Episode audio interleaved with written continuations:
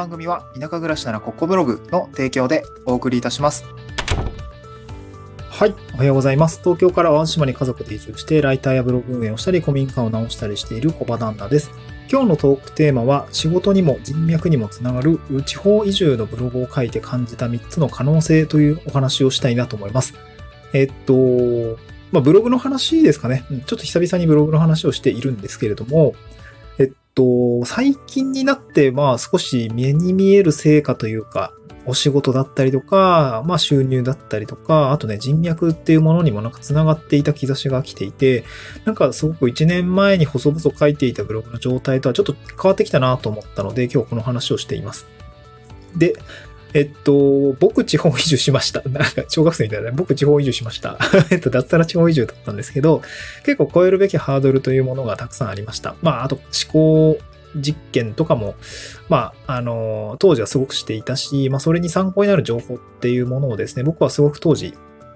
読み漁っていましたね。もう2年前ぐらいになるかなと思うんですけど、え移住について調べたりとか、地方移住してる人の暮らしってどういうことになっているのかとか、収入って何で生計立てているのとか、結構やっぱわからないことだらけだったんですよね。そういう時にやっぱ何が知りたいかっていうと、なんかやっぱ情報ですよね。情報がすごい知りたかった。現地の様子とか、収入の状況とか、とにかく移住後の暮らし、まあ移住後の生計が維持できるのかっていうところはとにかく知りたかったんですよね。で、そこには大きな悩みがあって、深い悩みもあって、うん、なんかそういうところがやっぱり僕は感じていたんですよね。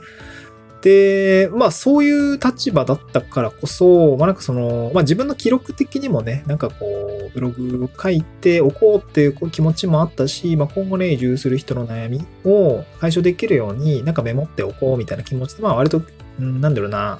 まあ、半ばね、あのー、ログみたいな感じで、まあまあブログってログだと思うんですけど、そういう感じで撮り始めたんですよね。書き始めました。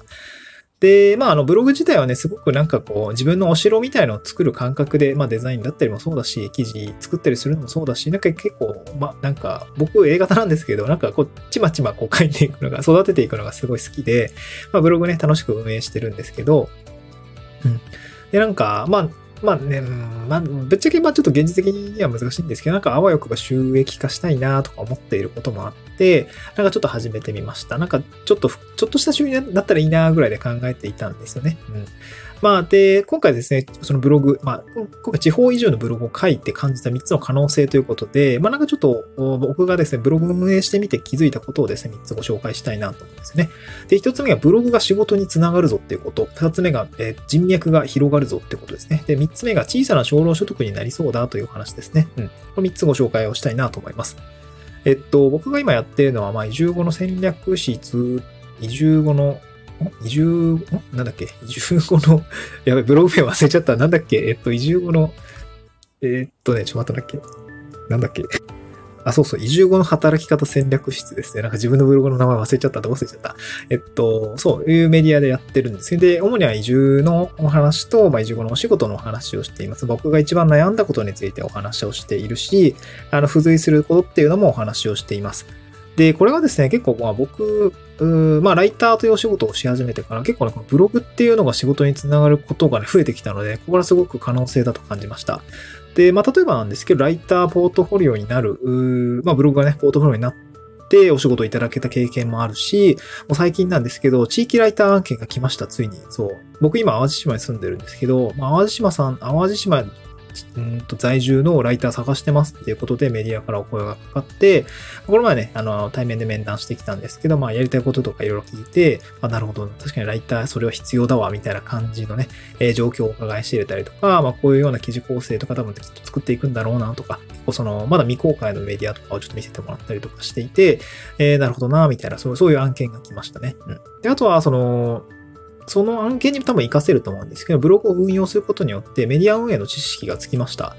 えー、メディア運営の知識がつくとどうなるかっていうと、そういう仕事が来た時に自分で手を挙げられる、まあ、仕事を受けることができる、受ける自信がついている状態っていうのが作れるんですよね。まあ、これは結構大きいかなと思いました。ワードプレス入稿ができるというか、あと、まあ、ワードプレスの、なんだろうな、ちょっとしたカスタマイズができるとかですかね。なんかそういうことが、あの、臆せず手、え飛び込めるっていうような状態にまで持っていけたので、なんかこのブログを運営してみるってことはすごくね、仕事につながっているなと感じました。まあ、特にやっぱライター案件獲得するにはめちゃくちゃ効果てきめんでしたかね。もう最近は、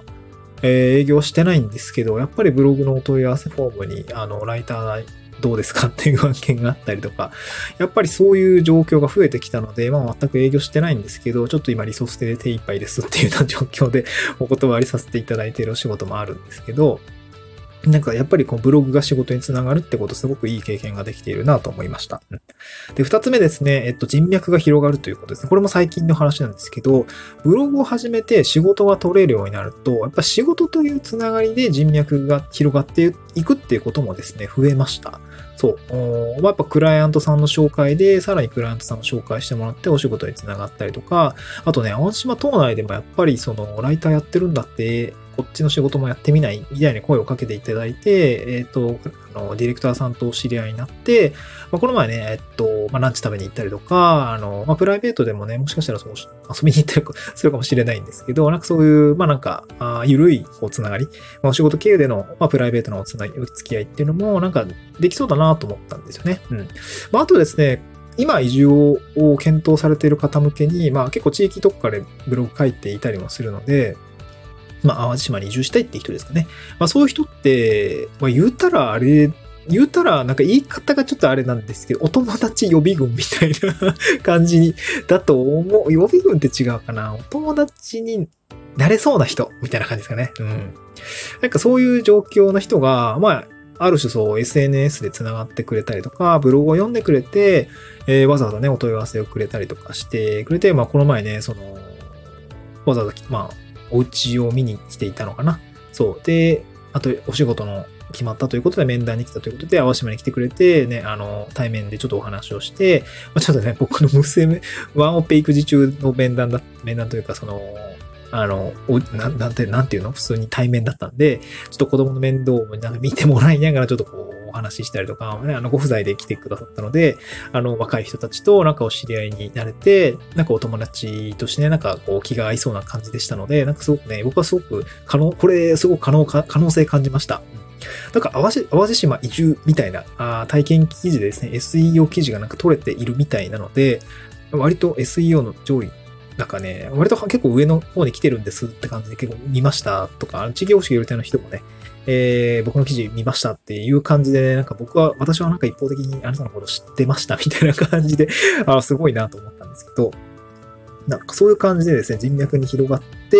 いってお友達になっていくみたいな感じが僕はすごく、なんかね、これめっちゃ可能性感じたんですね。これなんかワンチャンこうお友達作りできるんじゃないかなとかね。あとまあその発展系で、えー、っと、まあ、地域ライター案件という形でライターのお仕事を取れそうというか、なんかまあ、お力になれそうなところがあったので、まあ、あの、その中で出会った人の中で、ライティングに興味がある人がいれば、あの、僕と一緒にお仕事を、なんかこ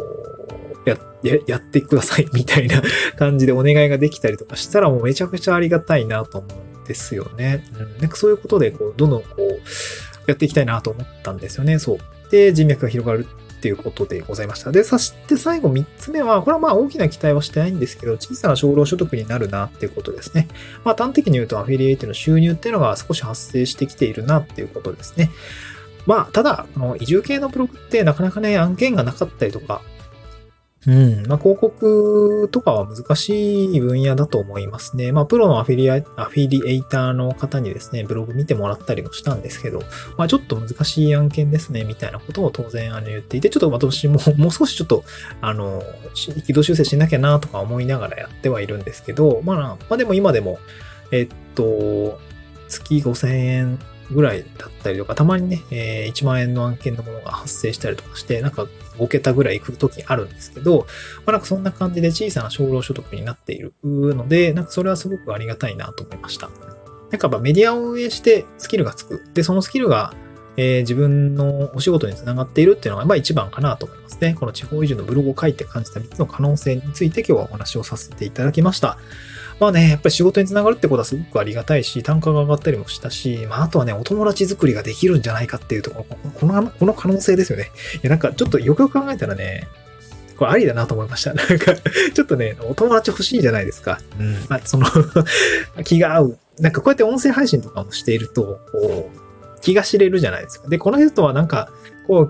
聞いてる感じとか、僕顔出しもしてるんで、なんか気が合わなそうだったな、だったら全然向こうからアクションはしてこないでしょうし、この説はなんかこう気が合いそうだなって思ったのであれば、こう、